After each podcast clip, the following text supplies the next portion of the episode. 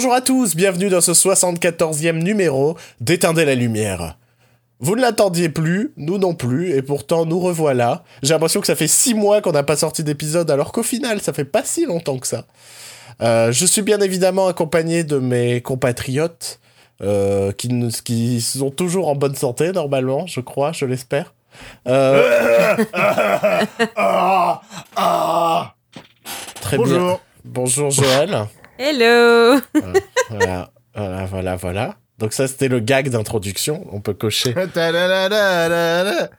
C'est coché. Euh, Joël c'est- est sous. Non, mais je- je- on est d'accord qu'il y a, il y a quelque chose quand même. Il y a quand même. un- C'est mon état fiévreux, ça, ça me rend. euh, Ah putain, il va vraiment mourir pendant l'émission. On s'était dit, on va pas faire une émission sur la contagion, sur les virus, sur ce genre de trucs parce que euh, on a peut-être pas envie, de parler d'autre chose. Et on commence tout de suite par des blagues sur le coronavirus. On est quand même euh, vachement logique dans nos choix créatifs et artistiques pour ce podcast. Comme euh, on nous l'a fait remarquer également récemment sur Discord, et, je vais pas vous mentir, j'avais oublié qu'on s'était donné comme consigne cette année d'être positif. Oups Désolé. Euh, Bah, une chose est sûre, c'est qu'on sera pas négatif vu qu'il n'y a plus aucun film qui sort, qui sort bientôt.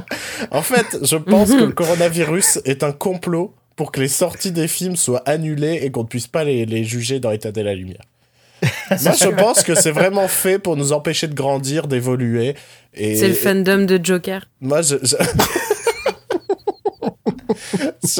Est-ce qu'il y a une émission Tu vas arrêter de citer Joker, euh, Aurélie? Je sais pas. let, let it go, man. Bon, non, je sais Bon. pas, ça fait un running gag intéressant. Ouais. Connard. Donc, euh, bienvenue dans Éteindre la lumière.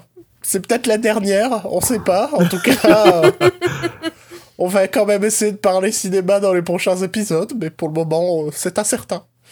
Euh, bienvenue dans Éteindre la lumière, une émission étonnamment assez chargée, alors que mes deux compatriotes n'ont pas vu grand-chose en salle. Hey. Alors, je- ouais, je- vas-y, mets-nous bien la honte. Ah bah j'en ai rien à foutre, je vous demande de les huer, de venir les insulter sur notre Discord.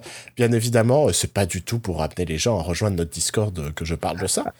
Qui se trouve à Euh, quelle adresse? Oh, tu m'en demandes beaucoup. C'est pas éteindelalumière.com slash Discord?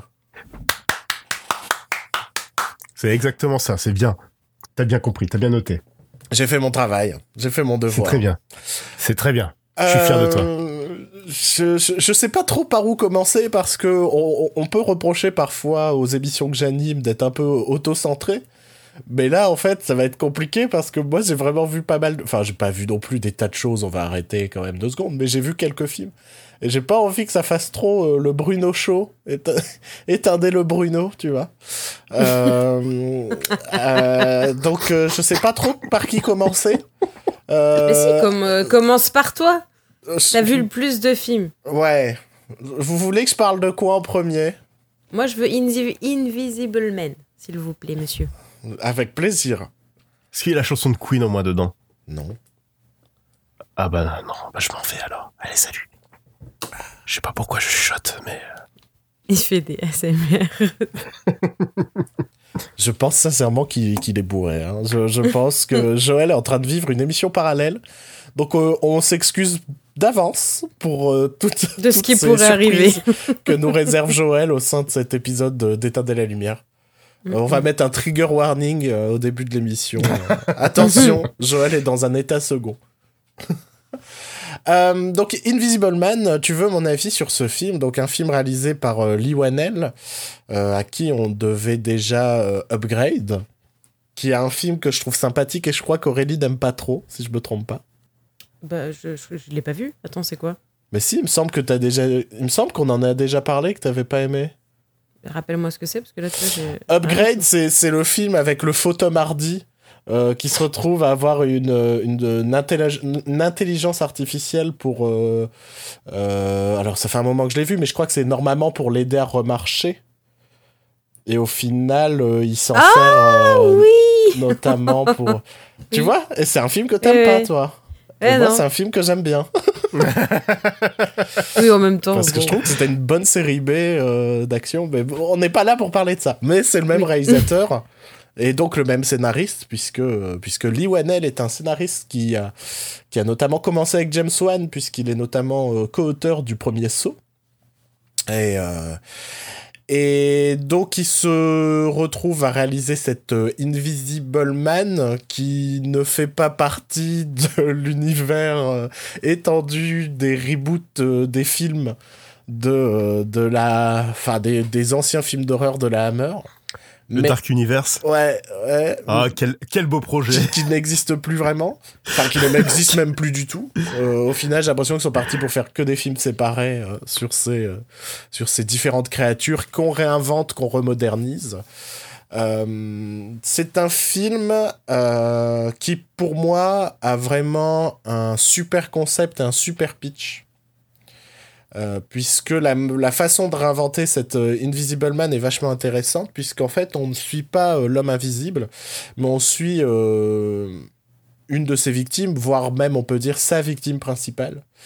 Puisqu'en fait, le personnage principal est interprété par Elisabeth Moss, qui est la, qui est la femme d'un, d'un, d'un riche scientifique, on peut même dire un brillant scientifique, mais qui est aussi un, un homme assez violent, même très violent, et tyrannique, voire, euh, voire limite, euh, limite c'est un dictateur un petit peu quand même. Enfin, euh, ça, on, en- on reviendra un peu là-dessus euh, un peu plus tard. Et, donc, elle va s'enfuir. Sauf qu'elle, elle, euh, je crois qu'elle sait qu'en fait son mari travaille sur euh, une combinaison qui permet de se rendre invisible. Et alors qu'elle se réfugie chez des amis, euh, bah, elle est convaincue qu'en fait, euh, il est là en fait. Il est dans la maison et il cherche à, à lui faire du mal. Euh, sachant que personne ne la croit puisque puisqu'on retrouve euh, notamment le corps de son mari qui se serait taillé les veines, je crois, dans sa baignoire ou quelque chose comme ça. Donc, est-ce qu'elle est folle? Enfin, folle, est-ce qu'elle a été traumatisée au point d'être encore dans cette psychose? Ou est-ce qu'elle ou est-ce qu'elle a raison et qu'il est vraiment là à, euh, à lui vouloir euh, du mal on ne sait guère, en tout cas euh, pour une majeure partie du film. Et c'est peut-être un petit peu le... Comment? Peut-être un petit peu le souci que j'ai avec le film, parce que le film fait plus de deux heures. Et je dirais peut-être que pendant 1h20, le film est ultra redondant, puisqu'il va prin- principalement consister à faire est-ce qu'il est là ou est-ce qu'il est pas là? Mhm. Genre, elle va avoir peur dans sa chambre et ça va être des plans de vide, des plans d'une pièce vide, en mode est-ce qu'il est là ou est-ce qu'il est pas là? Est-ce que c'est dans sa tête? On, ne sait pas.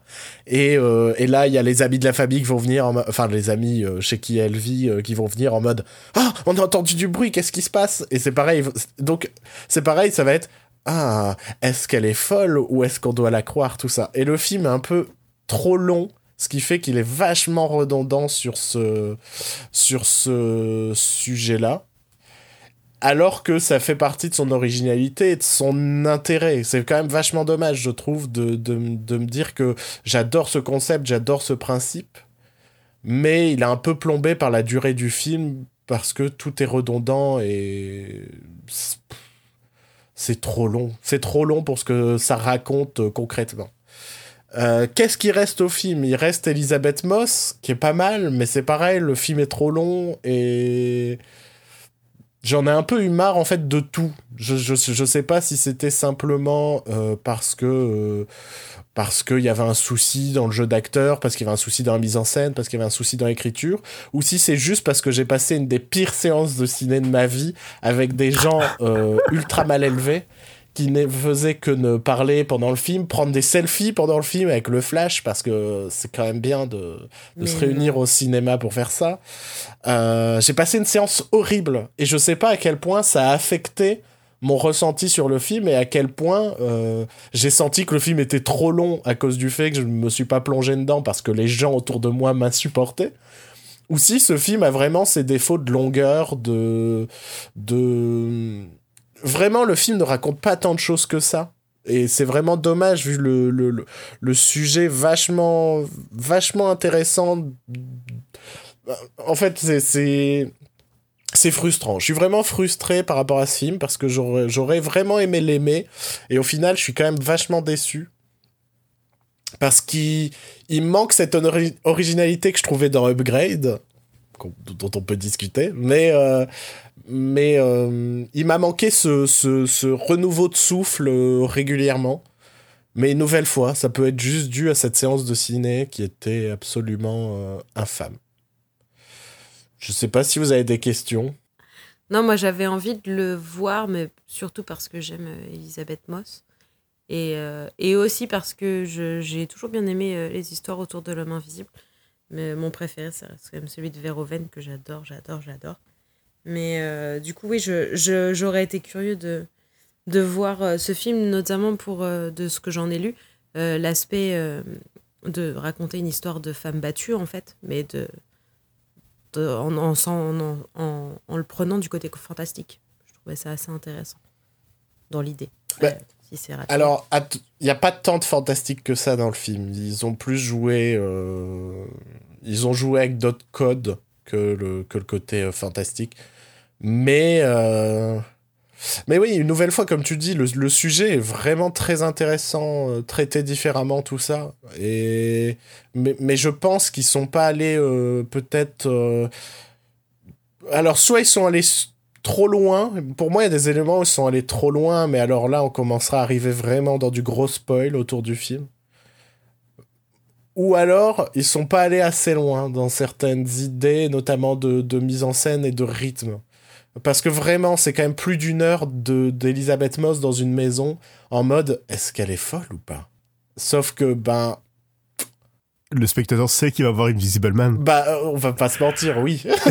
Je veux pas non plus spoiler, hein, mais, mais quand il va, euh, c'est quand même teasé dès le début du film, tu vois, et donc tu te dis, ben nous on sait qu'elle est pas folle, alors on va attendre euh, 1h20 peut-être avant que euh, les gens vont commencer à faire. C'est vrai que c'est chelou ce qui t'arrive. Alors il y a deux moments, il y a, enfin, mais je peux pas trop parler parce que ce serait spoiler, mais il y a des moments quand même cool, il y a des trucs que j'aime bien et j'aime bien la notion de technologie dans les films de, de Lee. Mais euh, je sais pas, j'ai trouvé ça trop, trop. J'ai trouvé ça un peu trop fade malgré ce, ce, ce, ce pitch vraiment euh, fort et intéressant. Mais peut-être vous aimerez bien. hein. C'est peut-être moi, euh, genre Guy Connard. c'est pas grave. hein. J'ai l'habitude de pas aimer les films que les gens aiment, hein, c'est tout.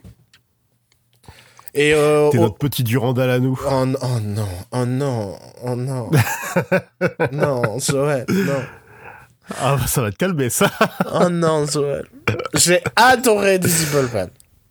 C'est incroyable, c'est pas monotone, c'est vraiment euh, pff, de surprise en surprise.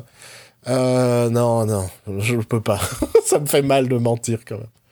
Et aussi un autre truc, alors c'est super d'avoir Elisabeth Moss dans un film, mais alors le reste du casting, il est d'une fadeur. C'est une catastrophe. Je dirais même c'est catastrophique, vraiment, je suis à ce point-là. Je trouve que le reste du casting a que, euh, n'a vraiment très peu d'intérêt. Voilà. La positive attitude hein, cette année. Ça donne envie, hein. Non, mais il y, a des gens- il y a vraiment pas mal de gens qui aiment bien ce film. hein. C'est peut-être peut-être moi qui n'étais pas dans le bon mood pour apprécier le film. Mais euh, mais il y a quand même des éléments que je vois d'un point de vue euh, plus scénaristique où je me dis vraiment moi passer une grosse heure sur cette ambiguïté de réalité ou pas, euh, sachant que tu vas voir un film qui s'appelle Invisible Man, euh, c'était un peu lourd quoi. Parce que ça consistait vraiment à juste des scènes genre euh, je fais la cuisine, oh il y a un truc qui bouge alors qu'elle est plus dans la cuisine, tu vois. Ah, ah. Elle va à la salle de bain, ah euh, je sais plus ce qui se passe à la salle de bain. Mais elle va, tu vois, enfin, c'est vraiment scène de vie quotidienne, petit élément fantastique, et elle qui fait Oh, c'est bizarre, j'avais pas laissé cet objet à cet endroit. Pendant une heure, euh, bon, euh, pff, on a vu, on a vu plus intéressant en termes que de modernisation d'un, d'un, d'un- d'une, créature mythique euh, du cinéma, quoi. Voilà. J'étais un peu confus, mon, ma critique, mais ça fait un moment que je l'ai vu, alors je vous emmerde.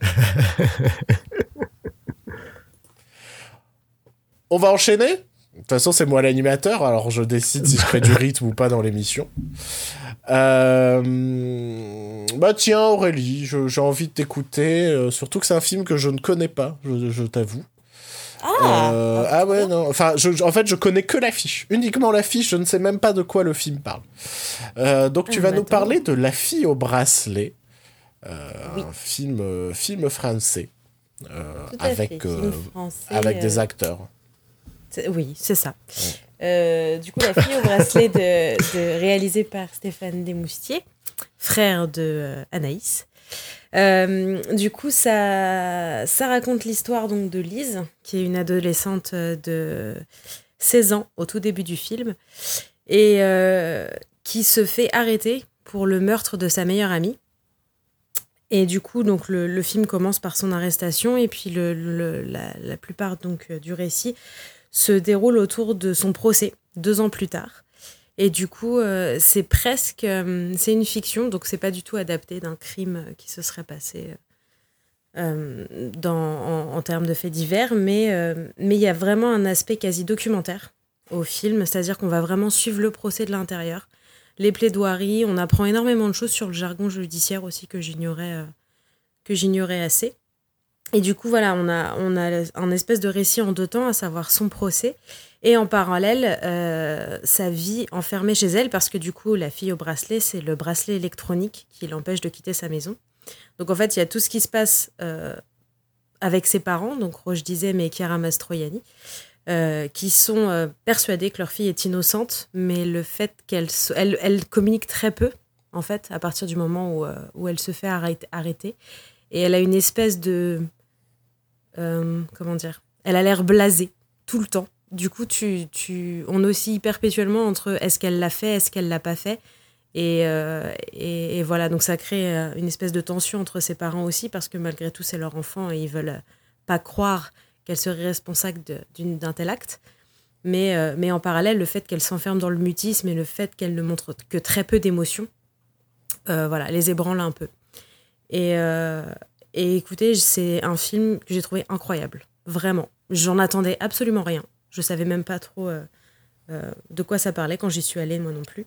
Je connaissais juste le casting. J'aime beaucoup Roche Dizem, j'aime beaucoup Chiara Mastroianni. Et la jeune fille qui joue donc le personnage de Lise, euh, c'est son premier film, s'appelle Melissa Gers. Et, et c'était vraiment, vraiment, vraiment réussi. Extrêmement prenant. après, il faut aimer les films de procès, mais moi j'adore en général. Je trouve qu'il y a quelque chose d'extrêmement théâtral euh, dans, dans, les films de procès. Et là, euh, comment dire, ce que j'ai aimé aussi généralement quand on a un film avec une histoire un peu policière comme ça, on, sait des choses avant le procès, en amont du procès. C'est-à-dire qu'on sait un petit peu euh, ce, que, ce que la personne accusée a fait, on sait un petit peu dans quelle situation elle était, quel était son rapport à la personne qu'elle est accusée d'avoir tué, etc. Et là, on découvre tout au fur et à mesure du procès et des plaidoiries. Donc il y a quelque chose aussi extrêmement, euh, d'extrêmement intense où, en fait on, a l'impression qu'on a toutes les cartes en main alors qu'absolument pas. Et du coup ça place le spectateur en position de jury pendant tout le film. Donc euh, c'est, moi j'ai trouvé ça vraiment très très très très bien. Très très bien joué. Surtout Chiara Mastroianni que pourtant c'est, enfin, j'ai toujours un peu l'impression qu'elle, euh, qu'elle, qu'elle a poussé jusqu'au bout son, son talent d'actrice. Et là, elle, m'a véritablement bluffé. Pourtant, elle est presque un second rôle parce que on voit surtout euh, Roche Dizem, donc, qui est le papa. Mais elle, euh, elle, est, elle est vraiment hallucinante. Il y a aussi Anaïs Desmoustiers qui joue du coup euh, l'avocat général, elle qui est chargée de condamner Lise et de la, faire, de passer coupable. Et du coup, on voit vraiment l'avocat trentenaire, tu sais, qui, enfin, vous savez, qui, qui doit absolument réussir voilà, pour faire ses preuves aussi. Donc euh, il y a toute une voilà, toutes les scènes de procès sont en tension. Euh, ça tombe jamais dans le cliché. C'est hyper surprenant. Il y a des retournements vraiment vraiment bien fichus. Et euh, sans spoiler quoi que ce soit, parce que finalement c'est pas forcément ça le but du film, mais mais on ne sait pas et on saura pas si elle l'a fait ou pas mais c'est fait de telle façon que ça n'en est pas frustrant, ça laisse vraiment l'interprétation au, spectateur euh, d'interpréter comme, il le souhaite cette histoire. Et du coup, j'avais j'avais lu, petite anecdote de tournage, que le réalisateur a, de, a dit à l'actrice principale, en fait l'actrice, comme c'est son premier film, elle est venue le voir en lui disant, écoute, j'ai besoin quand même que tu me dises un peu dans, dans quelle direction je vais, est-ce qu'elle l'a tué ou pas son ami Et le réalisateur lui dit, c'est toi qui décides, mais je veux jamais que tu me dises. Donc en fait, l'actrice a joué tout le film, soit comme si elle l'avait tué, soit comme si elle ne l'avait pas tué, mais en tout cas, euh, ça reste un, mystère même pour le réalisateur, et du coup, je trouve ça assez chouette comme façon de diriger ses acteurs. Donc voilà, vraiment euh, très très bien joué, très très bien filmé.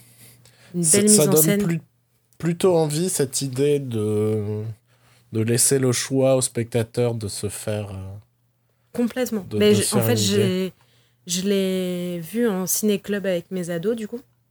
Et ça, ça a lancé de très vives discussions. Sur, euh, voilà, la moitié avait interprété d'une façon, l'autre moitié d'une autre façon. Donc, ça prouve que ça fonctionne et que Ouais, je, ne sais pas du tout si, enfin, du coup, là, étant donné la situation, je sais pas si ça peut marcher. Euh, mais en tout cas, si vous avez l'occasion de le voir, c'est, c'est vraiment chouette. Puis il y a, y a un, un, côté. Euh, c'est vrai que les films de procès, c'est d'habitude plus américain. Enfin, je, peux t'en citer plein des, des, des, US, mais très peu en France finalement. Et là, ça s'est un peu approprié le côté euh, théâtral américain, mais à la française. Et, je trouve qu'il y a une de plein de qualités à ce film-là. Donc je vous le recommande. Alors je veux pas euh, dévaluer le film, hein, mais il n'y avait pas une émission de Patrick Sébastien avec ce concept? Ah bon? Je vous, ah, jure, hein. je vous jure que c'est vrai. J'ai en tête, si quelqu'un peut me retrouver le nom quelque part, une émission des années 90 où toute l'idée c'était euh, des procès joués par des acteurs. Et à la fin, il laissait les spectateurs se dire si la personne était coupable ou non. Et, vraiment, quand t'as pitché euh, ce film, je me suis dit, putain, mais ça me rappelle vraiment. Euh, alors, je dis Patrick Sébastien, mais c'est peut-être pas du tout Patrick Sébastien. Mais je vois Patrick Sébastien avec, euh, tu vois, cette perruque de juge très cliché. Ah, ça ne me dit absolument rien. Je me rappelle qu'il y avait un, un truc qui s'appelait genre Divorce ou un truc comme ça, où c'était des procès que tu pouvais regarder à la télé et c'était des, des couples en séparation. Mais à part non, ça. Non, non, j'ai vraiment le souvenir d'une émission où le principe c'était ça c'était que les spectateurs devaient derrière décider si la personne était coupable ou non. Alors, euh, si, si un de nos auditeurs peut nous retrouver ça un jour, euh, faites-moi signe. Parce que ça se trouve, c'est encore une émission que j'ai euh, euh parfaitement rêvé. Mais, euh, mais en tout cas, moi, ça m'a vachement donné envie. J'aime bien les films de procès, donc, euh, donc euh, ça m'a donné envie. de l'affiche, je me doutais que c'était un, un, film de procès, mais je pense, je pensais qu'on était, enfin, tu me diras, c'est peut-être sûrement ça. Est-ce qu'on n'est pas un peu plus proche d'un d'un drame qu'un sentiment de de comment pas d'enquête, mais un peu de de, de récolte d'indices, tout ça? Je sais pas. Bah. En fait, j'ai pas. En fait, la, jeune fille est tellement détachée de tout ce qui se passe et tu es quand même vachement plus proche d'elle que des autres personnages du film. Euh, que cet aspect dramatique, on le sent moins. On le sent quand il y a des scènes entre les parents. Oui, bien sûr. Surtout. Mais, euh, mais en fait, je sais pas, moi, les trois quarts du film, c'est le procès. D'accord. Et vraiment, on voit tout. Tu sais, enfin, c'est tout con, mais il y a toute la mécanique aussi à chaque fois qu'ils annoncent une pièce à conviction. Euh, ils disent euh, huissier, veuillez lancer telle pièce à conviction. Tout ça, c'est des petites ellipses qu'on n'a pas d'habitude dans les films. Enfin, j'ai eu l'impression en tout cas. Mmh. Là, il y a vraiment chaque mouvement, tu sais, le, le côté on est à la lumière, on regarde tous la vidéo, on rappelle à la fin de la vidéo quelle pièce on vient de voir à conviction, etc. Il y a tout le jargon judiciaire qui est très présent dans le film, mais qui du coup donne un aspect quasi documentaire à, à l'œuvre. Enfin, en tout cas, moi, j'ai trouvé. Euh, Et tout, cet aspect-là, j'avais pas souvenir d'avoir vu ça aussi précisément euh, dans dans, d'autres films. Et, dans de la fiction, en tout cas. Euh, oui, dans de la fiction, bien sûr. Mais, et d'ailleurs, le... autour des jurys, tu as un juge d'instruction. Et le mec est vraiment juge. Enfin, il n'a pas pris un comédien, du coup. Le réalisateur, il a pris un vrai juge. Et du coup, il y a, ça se sent. Mais du coup, c'est un peu perturbant au tout début parce qu'il y a, même dans leur façon de parler, c'est très théâtral aussi, euh, en fait, un, procès de la façon comment les, avocats annoncent les preuves, font leur plaidoirie. Il y a quelque chose euh, mise en scène totale. Donc, en fait, euh, au début, tu es un peu perturbé. Et en fait, tu te laisses complètement emporter parce que, parce que déjà, c'est hyper prenant et que tu as envie de savoir. Mhm. Donc, Mais je suis surpris que tu me dises que la fin ne soit pas frustrante. Donc je. Bah, moi, je trouve mais- pas, parce que moi, je l'ai inter- Bah, voilà, puis on en discutera. Moi, je l'ai interprété d'une façon, et euh, en discutant avec mes ados, ils n'avaient pas du tout vu ça. Mhm. Donc, euh, eux avaient choisi. En fait, c'est toi qui choisis, oui, tout simplement. bien sûr. Mais c'est pas, du coup, c'est pas frustrant parce que tu as une forme de résolution. Oui, dans ta tête, tu, dans ta tête, t'as envie de débattre en faisant. Mais non, c'est logique. Regarde, elle a fait ça, ça, ça, ça. voilà, exactement. C'est c'est pas une fin à la. C'est pas une fin à la Inception où tu restes et que ça crée plus une polémique qu'autre chose. T'as une forme de résolution dans le film, mais à savoir son rôle à elle, euh, enfin, que- que- que- que- qu'est-ce qu'il a été son rôle à elle, c'est à toi de choisir. Et du coup, c'est pour ça qu'il n'y a pas de frustration. C'est parce que t'as une vraie fin quand même. Ok, ok, ok. Bah écoutez, euh, si les cinémas existent encore au moment où vous écoutez euh, ce podcast, peut-être que vous pourrez aller le voir. On ne sait pas. J'espère. Ah. c'est pas dans quel monde pire, nous vous vivons. vous rattraperez sur le DVD. Oui, parce que c'est pas grave si c'est un film que vous voyez pas au cinéma. Par contre, d'un point de vue euh, photo, c'est pas, c'est un, un film un peu normal. Ouais, il y a vraiment ce côté euh, théâtral, euh, même dans la mise en Oui. scène, quoi. Ok, Absolument. ok. Merci Aurélie. Mais je vous en prie. Tu peux t'en aller, au revoir. Oui, oui, je, lis un bouquin. Euh, très brièvement, je vais parler d'un d'un petit, d'un petit film, mais qui est quand même surprenant parce qu'il a quand même une une, sortie en salle en France, alors que j'étais convaincu que ça allait sortir directement chez nous euh, via des services de streaming et ce genre de choses. Euh, je suis allé voir Vivarium, un film de Lorcan Fingan, Fingan avec euh, Imogen Poots et Jesse Eisenberg. Qui est un film qu'on compare vachement à la quatrième dimension. Euh, je suis absolument pas d'accord avec ça, mais tant pis. Euh, c'est l'histoire d'un jeune couple qui veut euh, acheter une maison. Alors ils partent rencontrer un agent immobilier un peu chelou qui les emmène visiter un étrange lotissement et pendant la visite de, de la maison, il disparaît il disparaît. Alors ils essayent de rentrer chez eux, de quitter le lotissement. Ils n'y arrivent pas. Euh, ils essayent de fuir par n'importe quel moyen. Ils n'y arrivent pas. Ils retournent toujours euh, devant leur maison qui est le numéro 9. Euh, je me suis d'ailleurs demandé si c'était pas un clin d'œil à Inside Number 9, mais je sais pas. que dire. Et ils commencent un petit peu au bout de ce qui leur semble être deux jours à un peu péter les plombs. Et donc, euh, pour les occuper, un jour, ils reçoivent un bébé et on leur dit euh, élevez ce bébé et vous serez libre. Voilà, lourde ambiance. Euh, c'est un film euh, assez étrange qui a ses vrais jolis moments, ses vrais moments intéressants. Euh, moi, j'ai vachement aimé la fin qui est, assez particulière. J'ai vachement aimé le début, mais je trouve que le ventre mou est vachement présent. ben, essentiellement du fait que t'as deux comédiens dans un même décor tout le long du film qui n'ont pas grand chose à jouer à part le désespoir et le, le fait de devenir un peu cinglé, quoi, forcément. Euh, je sais plus exactement combien de temps se déroule dans, dans, dans le film, mais un moment, euh, un des rares chiffres qu'on voit, je pense qu'à un moment, ils sont arrivés au jour 100 ou quelque chose comme ça. Donc on peut peut-être estimer qu'à la fin du film, ils ont peut-être passé deux ans. euh.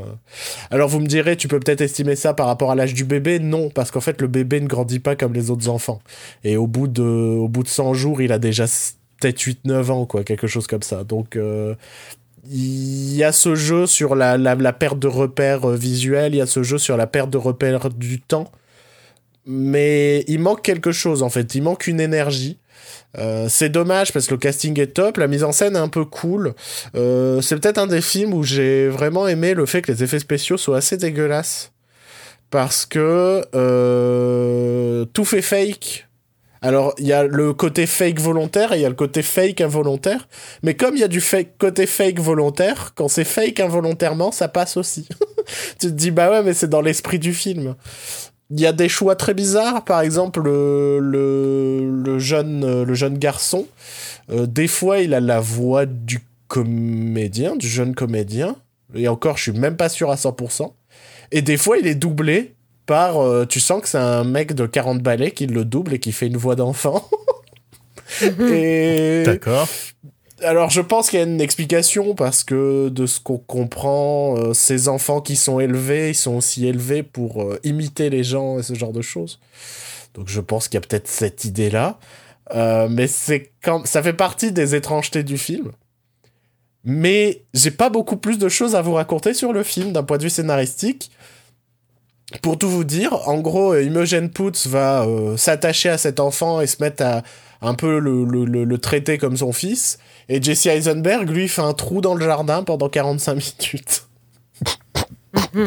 Vraiment, il y a un ventre mou tellement frustrant de se dire ça aurait fait un super court métrage de 30 minutes, mais ça tient pas en une heure et demie. C'est, c'est pas fait pour tenir une heure et demie. Début, fin, chouette, milieu, euh, vachement barbant et vachement, vachement long. Euh, reste le fait que je trouve que Imogen Poots et Jesse Eisenberg, ça marche vachement bien à deux. Euh, ils étaient déjà ensemble dans, euh, je, je crois que ça s'appelle The Art of the Self-Defense il me semble, qui est un film euh, assez atypique que je peux conseiller, qui est un peu dans cette même esprit euh, comédie noire, thriller absurde. Euh, et donc c'est un film qui les mettait déjà tous les deux en scène. Et, et je trouve qu'il y a une belle alchimie entre les deux. J'ai cru lire d'ailleurs que c'est Imogen Poots qui a proposé le scénar à Jesse Eisenberg justement pendant leur expérience de, de The Art of the Self-Defense. Et je comprends parce qu'on est dans un esprit assez similaire entre ces deux films. Mais il manque quelque chose en fait. Il, c'est bien de vouloir faire de, de l'absurde, de l'ovni. Euh, mais il faut aussi un peu avoir la matière et là, c'est vraiment ce qui a manqué. Donc voilà, Vivarium, euh, vous pouvez le voir, mais vous pouvez accélérer un peu le milieu quand même. La honte, quoi. Le, le truc de honte. Continue à être positif, c'est ça qui est bien. non, mais. Euh, ça n'a pas duré deux mois, c'est pas grave. Non, mais. Je, en vrai, je suis vraiment frustré parce que. Déjà, c'est peut-être le dernier film que je verrai au cinéma de ma vie. Euh, mais. mais, euh, mais parce que c'était un, un, des rares films qui me faisait vachement de l'œil pour, euh, pour cette année. Et. Je suis, je suis assez déçu en fait. Il y a, vraiment une déception. Et vraiment, la comparaison avec la quatrième dimension, je vois pas.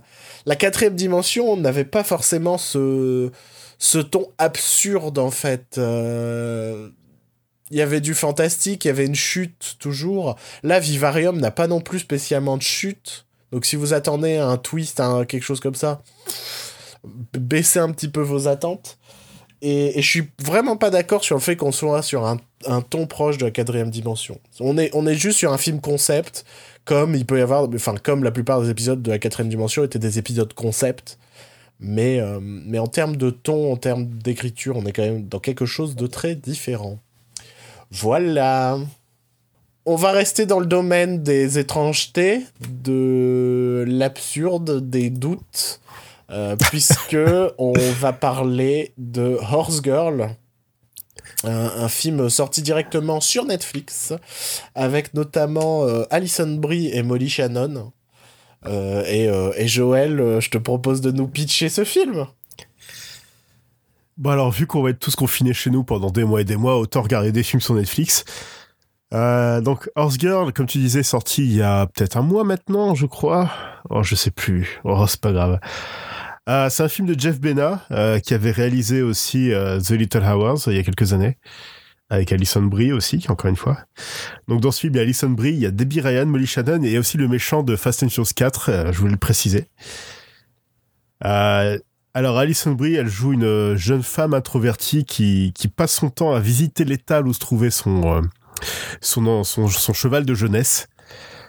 Euh, elle est très timide, elle a du mal à se faire des amis, à rencontrer des personnes nouvelles, tout ça.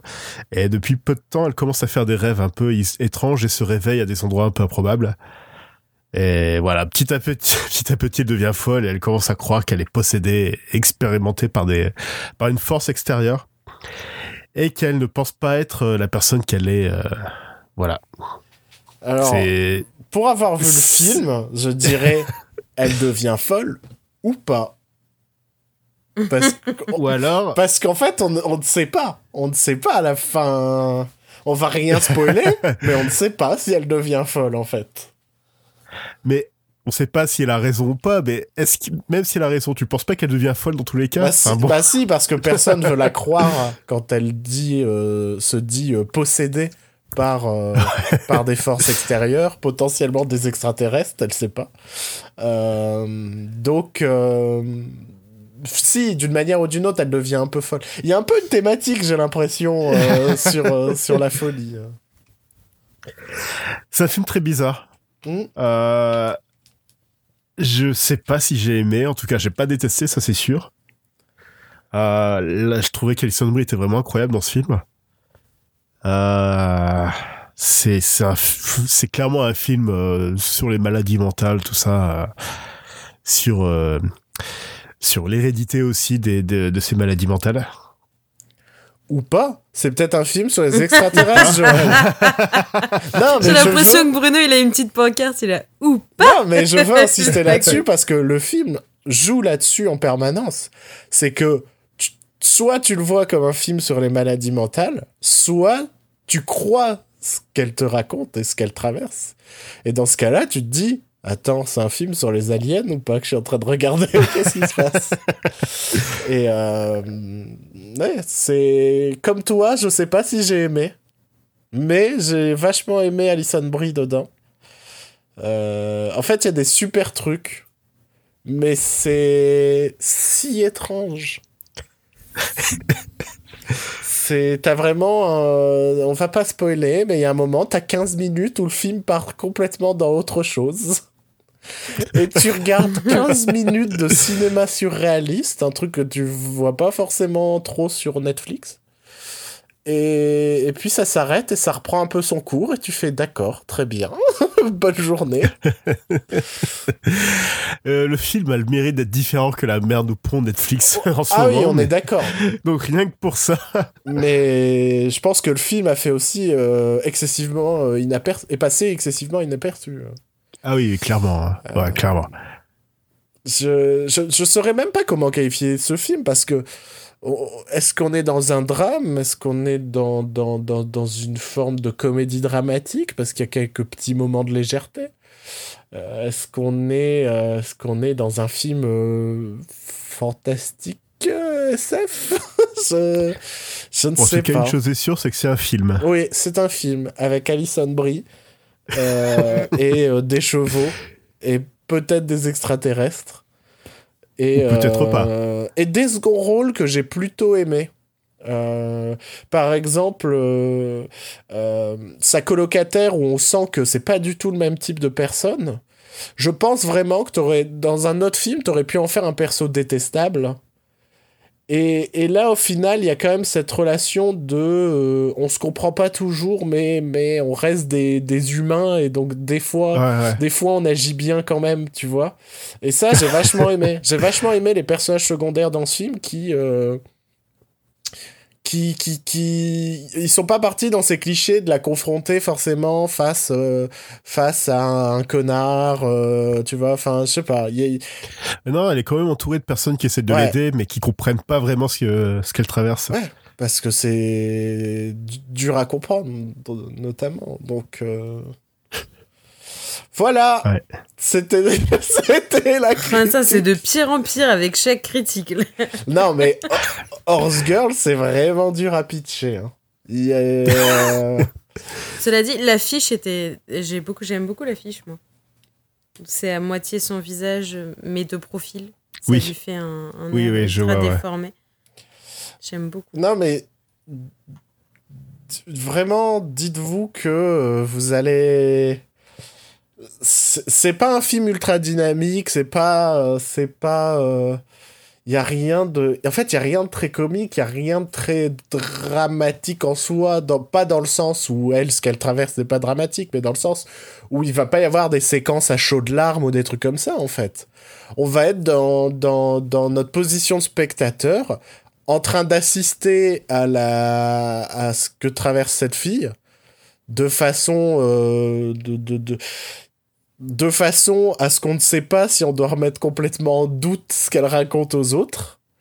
C'est-à-dire que euh, nous aussi, on, vit les rêves avec elle et, et nous aussi, euh, quand elle, elle se réveille, ben il y a quand même des trucs chelous chez elle. Où on se dit, ben ça arrivait quand ça, tu vois? Donc euh, c'est un film qui est fait pour perdre le spectateur, je pense, et en soi, c'est plutôt réussi. c'est juste que c'est pas le film le plus agréable que vous regarderez de votre vie mais ni le plus désagréable. Il y a vraiment ce truc, ça va vous mettre dans un état bizarre, un peu second, de. Euh, de, de... On, se sent un peu perdu quand le film termine, surtout vu la fin du film. On ne peut que se sentir perdu. Mais euh, regardez-le. De toute façon, là, vous allez rien d'autre à...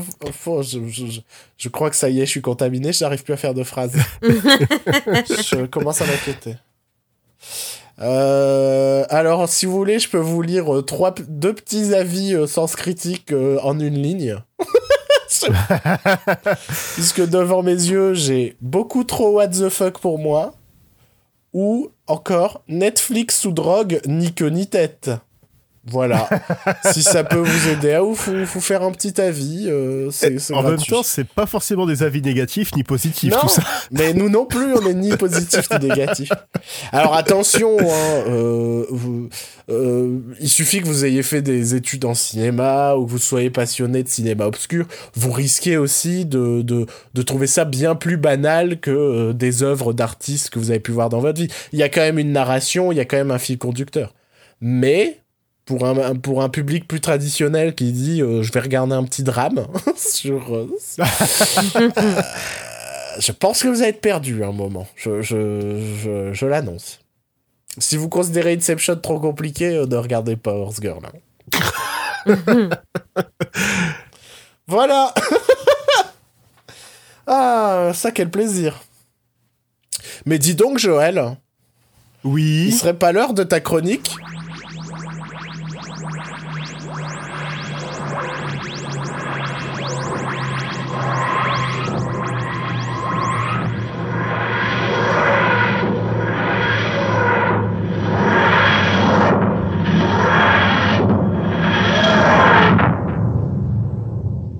Bonjour tout le monde, aujourd'hui dans cette chronique je vais un peu euh, tergiverser sur la douzième saison de Doctor Who qui s'est terminée il y a peu. Donc je vais un peu m'étaler sur, euh, sur cette saison et un peu sur Doctor Who en général. Euh, donc désolé par avance si par moment c'est confus, je vais essayer d'être assez clair sur certains concepts de la série. Je vais aussi vous diffuser quelques passages de la série, donc majoritairement VF pour que ce soit compris par le maximum d'auditeurs. Donc désolé pour les intégristes de la VO. Par contre, je vais aussi passer un extrait en VO parce que ça vient de la dernière saison qui n'a pas encore été doublée. Donc je m'excuse par avance pour ceux qui ne comprennent pas très bien l'anglais. Qu'est-ce que Doctor Who? Doctor Who est une série britannique de science-fiction créée en 1963 par Sidney Newman pour la BBC.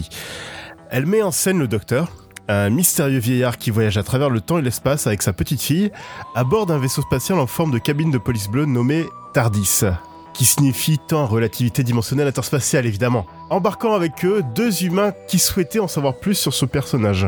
Durant les 26 saisons de la série originale, nous apprendrons que le Docteur s'est enfui de sa planète natale, donc euh, Gallifrey, pour diverses raisons, mais la principale étant par ennui et envie de découvrir les mystères de l'univers. Nous apprendrons aussi que le Docteur et tous les habitants de Gallifrey sont des seigneurs du temps, espèces capables de régénérer toutes les cellules de leur corps afin d'échapper à la mort, ce qui aboutit à un changement complet d'apparence et de personnalité. Cette ruse scénaristique permettait à l'origine de pallier au départ de William Hartnell, donc euh, l'interprète euh, original euh, du, du, Docteur. 26 ans, 7 incarnations du Docteur et une trentaine de compagnons plus tard, la série s'arrête suite à de nombreuses difficultés en coulisses telles qu'une audience toujours en baisse, des tensions entre les acteurs et les producteurs, entre les producteurs et la BBC, entre la BBC et les acteurs. Ben, en résumé, la série se termine sur une guerre d'ego. En 96, un téléfilm produit par la BBC et la Fox voit le jour avec Paul McGann dans le rôle du huitième Docteur, qui fait suite à la série classique. Ce téléfilm servait de pilote à un éventuel revival, mais les faibles audiences et les réceptions négatives coupent toute envie de poursuivre l'aventure. Avance rapide en 2005, Doctor Who revient sur la BBC lancée par Russell T. Davis et avec Christopher Eccleston dans le rôle du neuvième Docteur. Dans cette nouvelle série, le Docteur erre seul après avoir commis l'irréparable.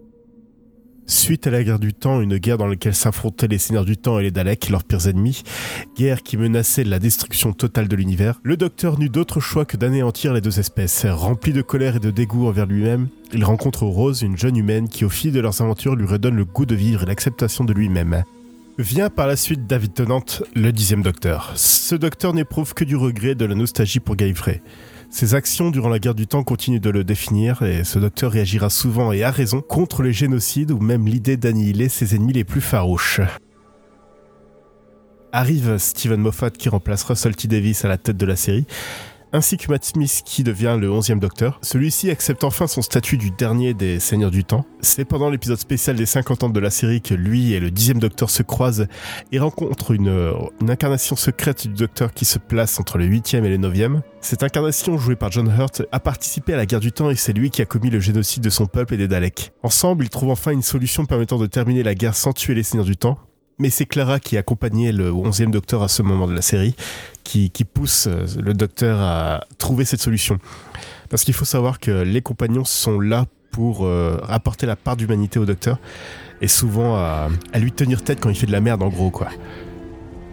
Ce sont les gens que vous allez brûler.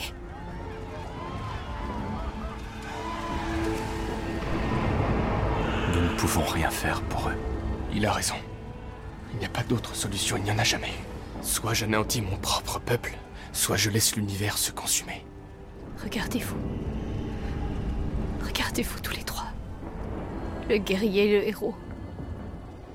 Et vous.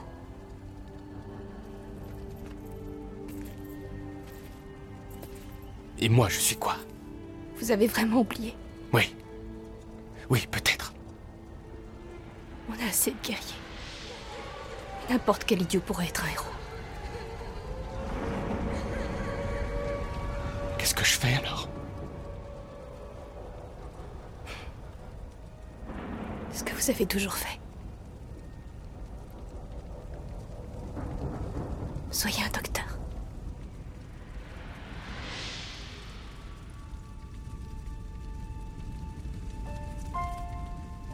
Vous m'aviez dit qu'en choisissant ce nom, vous aviez fait une promesse. Quelle était cette promesse? Jamais de cruauté, jamais de lâcheté. Jamais abandonner. Jamais se rendre. Ces trois incarnations du Docteur envoient Gallifrey dans un univers de poche, les cachant mais aussi les protégeant du reste de l'univers. C'est ainsi que le Docteur réaffirme sa promesse en choisissant son nom, car oui, le Docteur n'est pas son véritable nom. Jamais cruel, ni lâche, ne jamais céder, ne jamais abandonner. Cette réplique vient de Terence Dix, un des premiers scénaristes de la série classique et celui qui a créé Gallifrey ainsi que la civilisation des Seigneurs du Temps, qui écrivait dans The Making of Doctor Who en 1972 Le Docteur a beaucoup changé au fil des années, mais il est toujours impulsif, idéaliste, prêt à risquer sa vie pour une bonne cause. Il déteste toujours la tyrannie, l'oppression et tout ce qui est anti-vie. Il ne cède jamais et il n'abandonne jamais, même si les chances sont contre lui. Le Docteur croit au bien et combat le mal, bien que souvent pris dans des situations violentes, il est un homme de paix. Il n'est jamais cruel ni lâche. En fait, le docteur est tout simplement un héros, et il n'en a pas tellement de nos jours. C'est alors que débarque le douzième docteur, incarné par Peter Capaldi. Débarrassé définitivement de sa culpabilité du génocide de son peuple, le docteur se demande s'il est un homme bon. Ce sera le thème récurrent de sa première saison avant de conclure que non, il n'est pas un homme bon. Je ne suis pas un homme bon. Et je ne suis pas un homme mauvais. Je ne suis pas un héros et assurément pas un président. Et non, je ne suis pas un officier. Vous savez ce que je suis? Je suis un idiot avec une boîte et un tournevis. Je traverse le temps. J'apporte mon aide. J'apprends. Ce qui fait du docteur ce personnage tant aimé, c'est cette ambition de combattre le mal autant que possible. Sur Gallifrey, il n'était pas un étudiant extraordinaire, à vrai dire, c'était juste un clampin un peu rebelle qui s'est enfui pour voir l'univers. Et ce sont ses actions qui ont fait de lui le héros qu'il est aujourd'hui. Il vient peut-être d'une civilisation alien très ancienne et puissante, mais sa jeunesse n'a rien d'incroyable. Mais alors, pourquoi je vous parle de tout ça? Eh bien, Doctor Who est ma série préférée. J'adore l'univers, j'adore le personnage du Docteur et les acteurs qui l'ont joué. J'aime que ce soit le genre de série à aller à fond dans ses concepts jusqu'à ce que ça passe ou que ça casse en fait. Quand ça casse, ça reste divertissant et quand ça passe, c'est magnifique et vraiment de grands moments de télévision. La force de la série vient de son optimisme et de son message général de bonté. Que ce soit dans les meilleurs ou pires moments des dix premières saisons, la série a toujours été fun et feel good. Et la meilleure description de Doctor Who vient de Craig Ferguson, ancien animateur de talk show et aussi un grand fan de la série. Il s'agit du triomphe de l'intellect et de la romance sur la force brute et le cynisme. Maintenant que vous êtes à jour, je vais enfin vous expliquer pourquoi je vous parle de Doctor Who aujourd'hui. Steven Moffat et Peter Capaldi quittent la série fin 2017 et pour faire bonne mesure, ils laissent un dernier message aux successeurs durant la régénération du Docteur. Attends un petit instant, docteur. Faisons ça bien. J'ai certaines choses à te dire. Commençons par les bases. Ne sois jamais cruel, ne sois jamais lâche. Et ne mange jamais de poire. N'oublie pas que la haine est toujours stupide, que l'amour est toujours sage.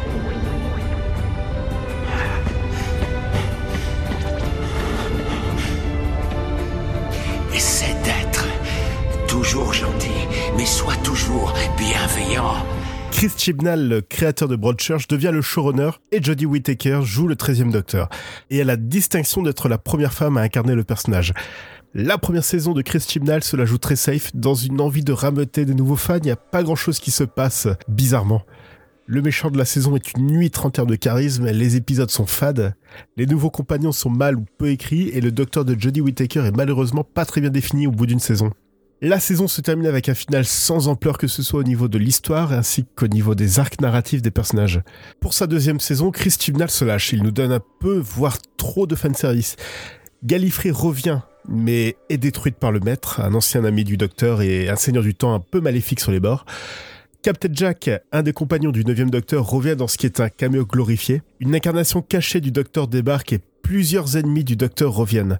La saison se termine sur une grande révélation, le Docteur est en fait à l'origine des Seigneurs du Temps. Trouvée quand elle était enfant par une exploratrice, cette dernière découvrit la capacité de l'enfant à se régénérer. Après plusieurs expérimentations, elle parvient à extraire de l'ADN du Docteur cette habilité et l'incorpore sur elle-même et son peuple. L'enfant grandit et entre dans une sorte de police secrète qui va intervenir dans l'histoire, avec un grand H, avant de se faire effacer la mémoire, obligé à se régénérer en enfant afin de recommencer sa vie à zéro, sans la connaissance de ce passé. Entre-temps, le maître, avec l'aide des Cybermen, des cyborgs qui assimilent toute créature organique, transforme les seigneurs du temps survivants mais mis en stase par le maître en, en nouveaux Cybermen. Ainsi, le maître et ses cyber-maîtres partiront à la conquête de l'univers. What a twist, choc. Mais que va faire le docteur You think you've broken me? You'll have to try harder than that. You've given me a gift of myself. You think that could destroy me? You think that makes me lesser? It makes me more. I contain multitudes more than I ever thought or knew. You want me to be scared of it because you're scared of everything. Tu penses m'avoir brisé? Tu m'as donné un cadeau de moi-même. Tu penses que ça me détruirait, me rendrait moindre? Je suis bien plus que je ne pensais être. Je suis bien plus que toi. Super, ça veut dire que le docteur se réaffirme. C'est le docteur. Elle va trouver une solution pour sauver son peuple. Et eh bien non. Car euh, juste après, elle dévoile une arme qui permet de pulvériser Gallifrey.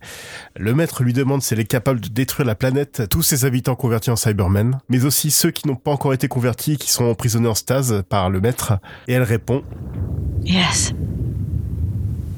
This time. Yes. Oui, cette fois, oui. Euh...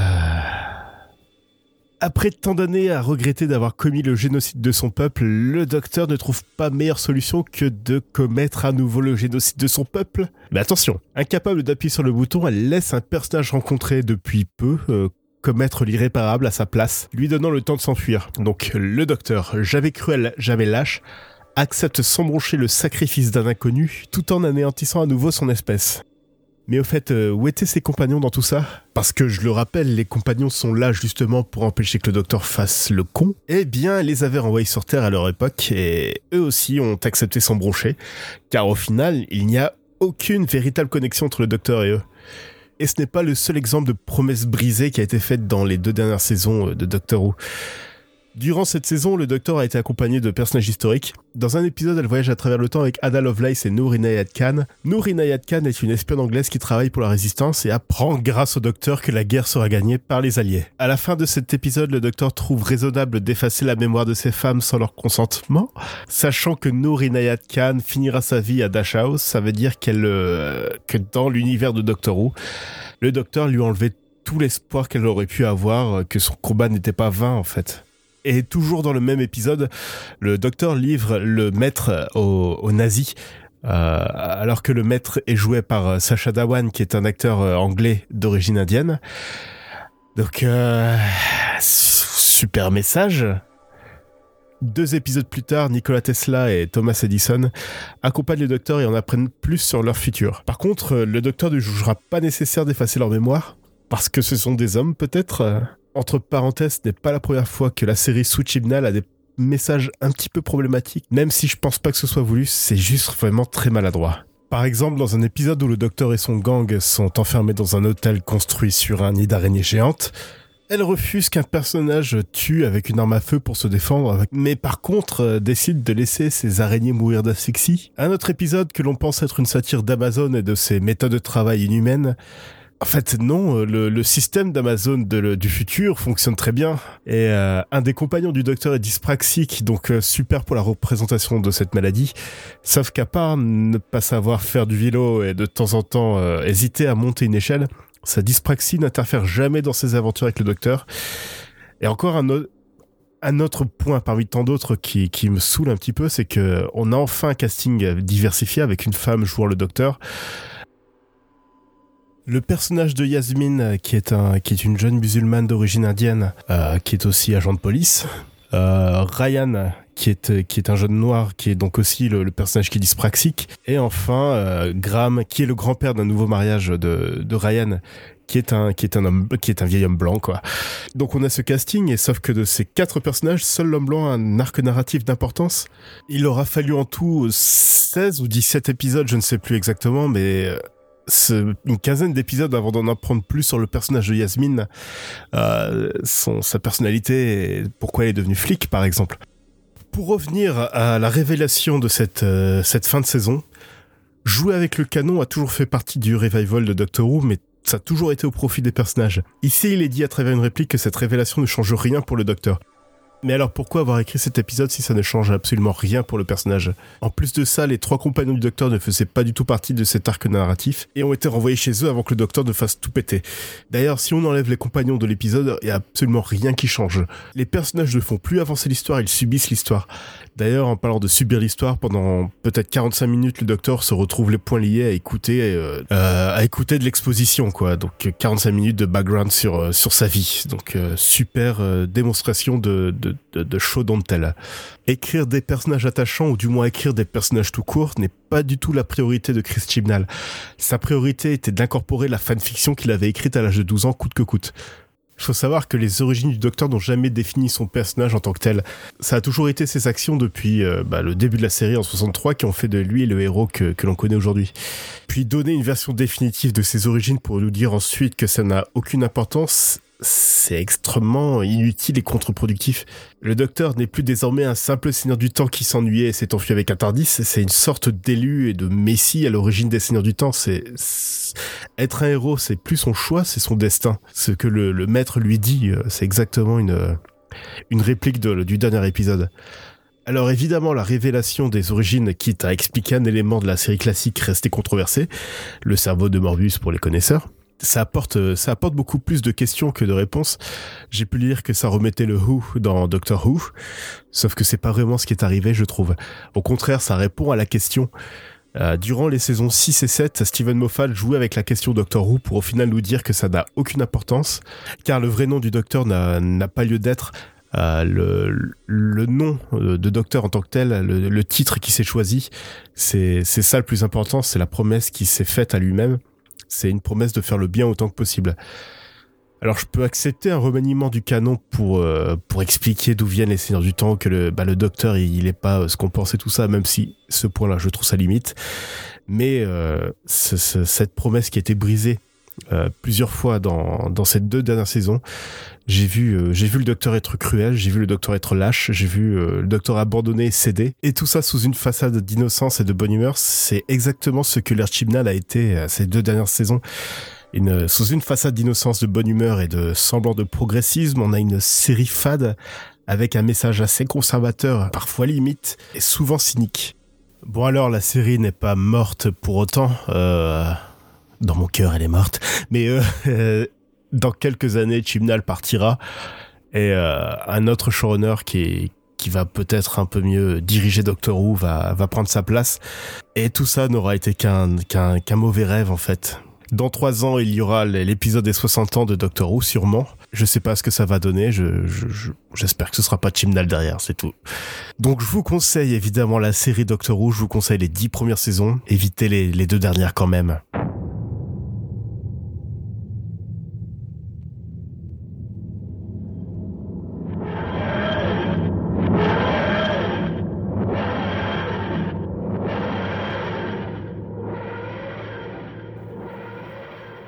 J'ai trouvé ça vraiment, vraiment intéressant. Qu'en, as-tu pensé, Aurélie? Ah, moi, j'ai trouvé ça très, très percutant, comme toujours avec Joël. Mais t'es, oh, merci. T'étais d'accord, t'étais d'accord avec lui ou pas? Oui, alors après, moi, j'ai pas regardé les nouvelles saisons. Donc, euh, je n'ai que l'écho de Joël et de d'autres amis qui regardent aussi. Mais, mais du coup, oui, je suis d'accord avec Joël, parce que Joël a toujours raison. Perdez pas votre temps. Mais dites donc, est-ce que ce serait pas un des épisodes les plus courts d'éteindre la lumière qu'on ait fait à ce jour? Oui, allez, salut, au revoir. Non, attention, attends Joël, parce que moi il me reste oh, un dernier film, mais j'ai l'impression qu'après c'est fini. Eh ben Qu'est-ce qui nous arrive? Petite émission, oui, mais en, période de crise comme ça, euh, c'est un peu hmm, compliqué. C'est vrai qu'on n'a pas le choix. Non.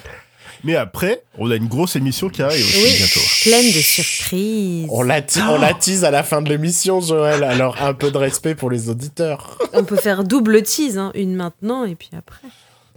Bah, je pense que là, ça suffit en termes de tease. Point trop d'infos. Je me suis dévoué euh, à aller voir euh, en avant. J'ai traversé euh, tout, tout, tout ce cafarnaum national et international pour, euh, pour me réfugier dans une salle de cinéma et être contaminé par euh, Jean-Michel qui toussait euh, derrière moi, peut-être. et donc, je suis allé voir en, avant le, le, dernier Pixar qui raconte l'histoire de, de deux frères qui n'ont jamais réellement connu leur père. Euh, sauf qu'ils vivent dans, dans, dans, dans, un monde magique et le jour de ses 16 ans, euh, le plus jeune va se retrouver à, enfin va on va léguer au plus jeune pardon euh, un, une, un bâton de magie qui appartenait à son père avec lequel il va trouver une formule magique qui permet de faire revivre son père 24 heures. Et bah il se dit ni une ni deux allez banco banco on y va C'est un dialogue, hein. c'est vraiment un dialogue. Il dit Banco. Allez, Banco, on y va. Et il lance cette formule magique, sauf que le cristal euh, était abîmé, et donc résultat, il y a que la moitié du corps de son père qui, euh, apparaît euh, dans cette dimension. Et, et c'est la moitié basse. Donc c'est juste les jambes. Et donc, à partir de ce moment-là, ils ont 24 heures pour aller trouver un cristal et pour pouvoir faire apparaître le reste du corps de leur père pour euh, enfin partager un petit moment avec lui et surtout euh, lui dire un petit peu ce qu'ils sont devenus. Euh, ces enfants qu'il n'a pas vraiment eu le temps de voir grandir. C'est un Pixar qui passe assez inaperçu. on va pas se le cacher. de toute façon, les avis étaient déjà un peu mitigés sur la bande-annonce. On lui prête quand même certains aspects qui seraient plus proches d'un DreamWorks ou ce genre de choses. Euh, tout n'est pas forcément faux. Tout n'est pas forcément faux. C'est vrai que ce côté, il euh, euh, y a quelque chose qui a vachement fait DreamWorks, notamment dans les années 2000, c'était cette idée de c'est un monde qui ressemble pas au nôtre, mais c'est quand même le nôtre. Tu vois cette idée? alors, hmm. attention, Pixar l'a fait aussi, hein, c'est un peu tout le principe de Cars, on va pas se le cacher. Et donc là, on est dans cette idée de c'est un monde de fantasy, mais comme euh, ben, la magie c'est compliqué et qu'une ampoule c'est facile, Euh, les gens se sont délaissés de la magie au fur et à mesure des années. Au final, c'est un monde qui ressemble vachement au nôtre, malgré le fait qu'il soit peuplé de fées, d'ogres, de dragons, d'elfes, Ouais, c'est et ce Bright, genre quoi. de choses. Oh, Putain, tu- c'est ouais. les gens ont oublié Bright aussi, mais, c'est un peu cet esprit-là. Euh, donc, donc oui, il y a, ce côté-là qui est pas faux. Il y a ce côté un peu plus, un petit peut-être un peu moins poétique euh, qu'on a déjà un peu ressenti par la par la bande-annonce et qu'on peut à tort ou à raison parfois plus prêter à des productions euh, d'autres studios.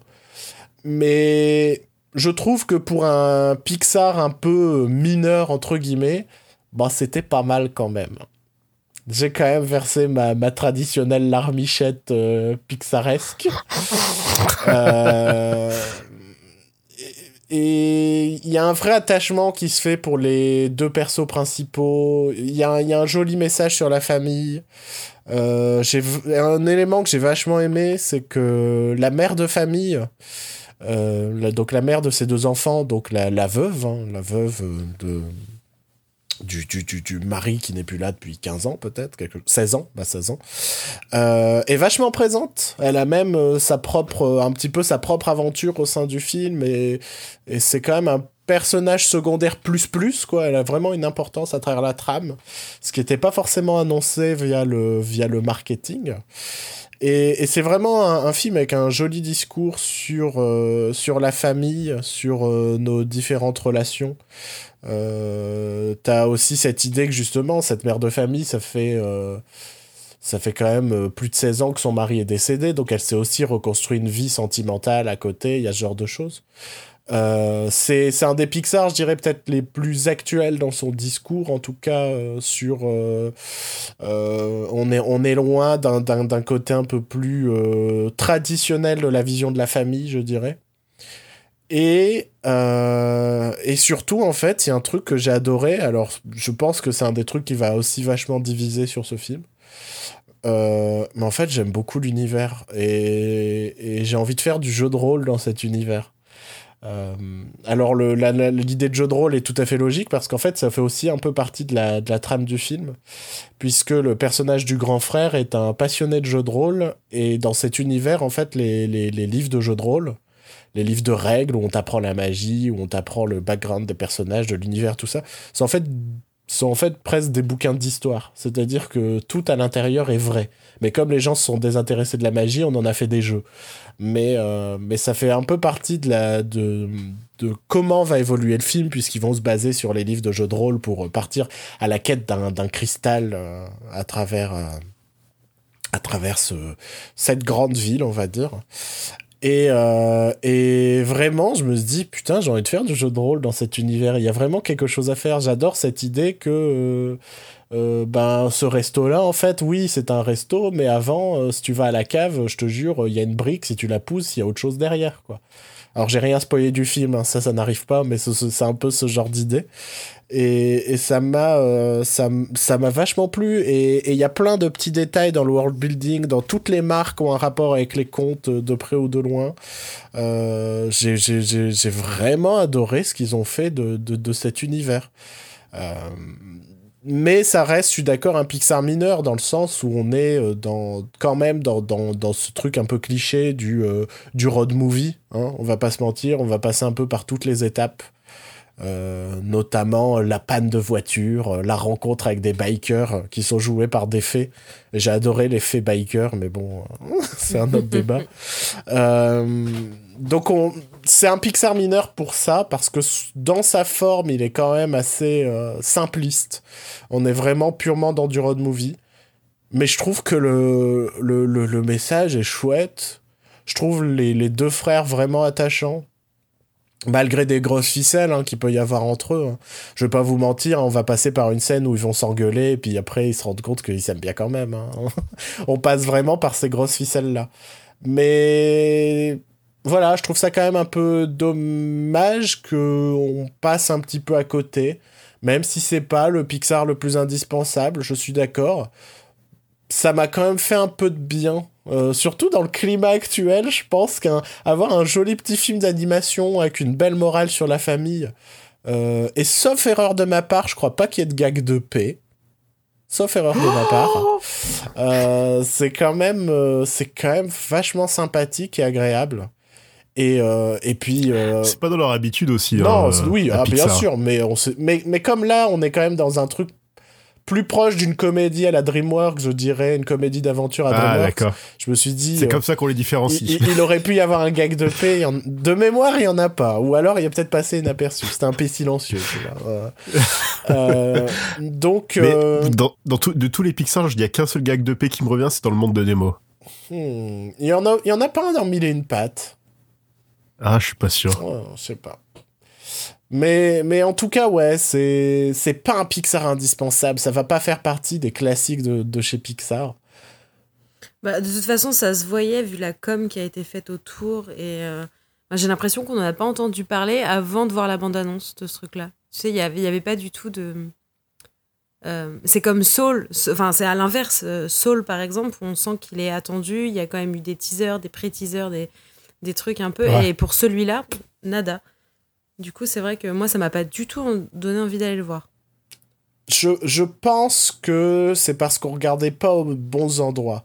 Euh, J'ai l'impression que euh, Sol va s'adresser aux enfants plus vieux. Un petit Mm. peu comme pouvait l'être vice-versa, ce genre de choses. C'est-à-dire que, bien sûr, un jeune enfant va se retrouver face au truc, va pouvoir suivre l'histoire.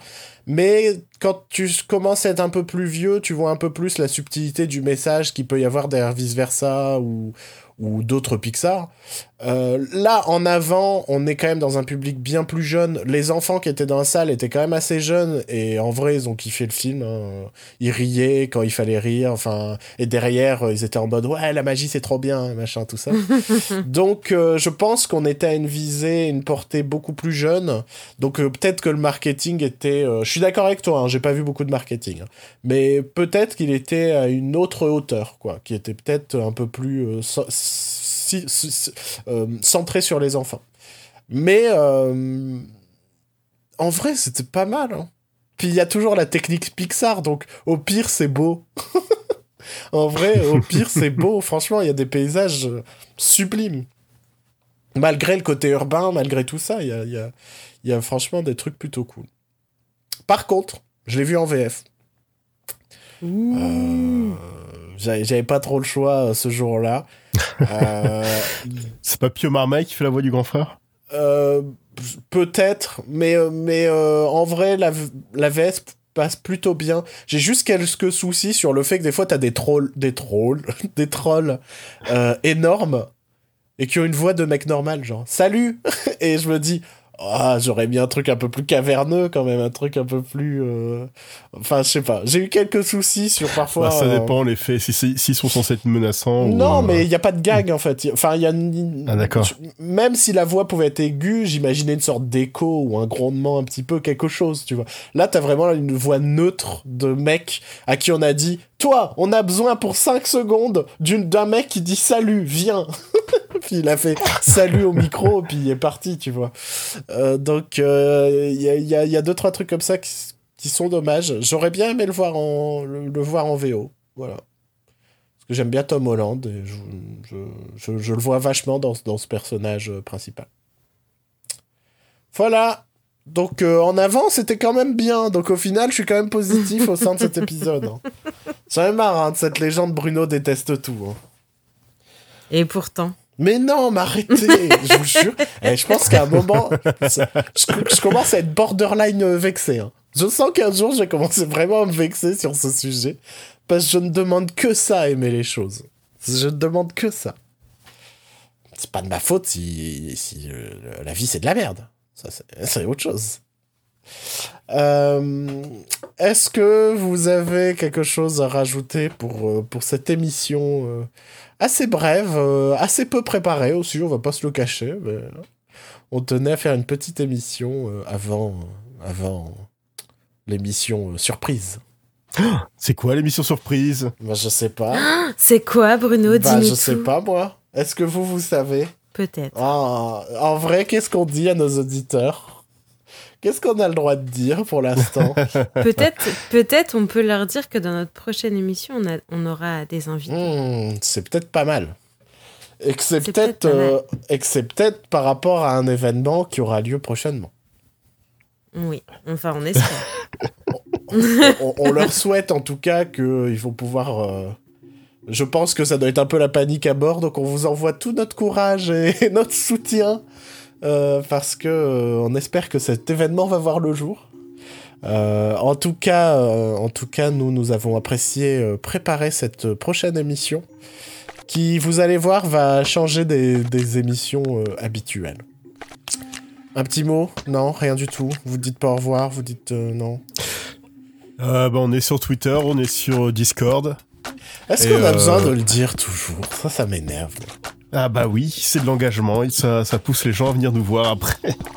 Mais moi, je suis même plus sur Twitter personnellement. Mais ça, on s'en fout aussi, t'es pas obligé de le dire. Mais attends, c'est en train de convaincre les gens d'y aller, donc c'est plutôt positif. ouais, allez sur Twitter, allez. Allez sur Twitter, Bruno plus.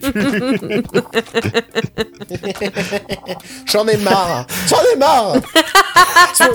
Il n'y a pas un épisode d'État de la Lumière où je m'en prends pas plein la gueule maintenant. Eh ben, vous savez quoi Vous vous démerdez. Concluez l'émission entre vous, j'en ai rien à foutre.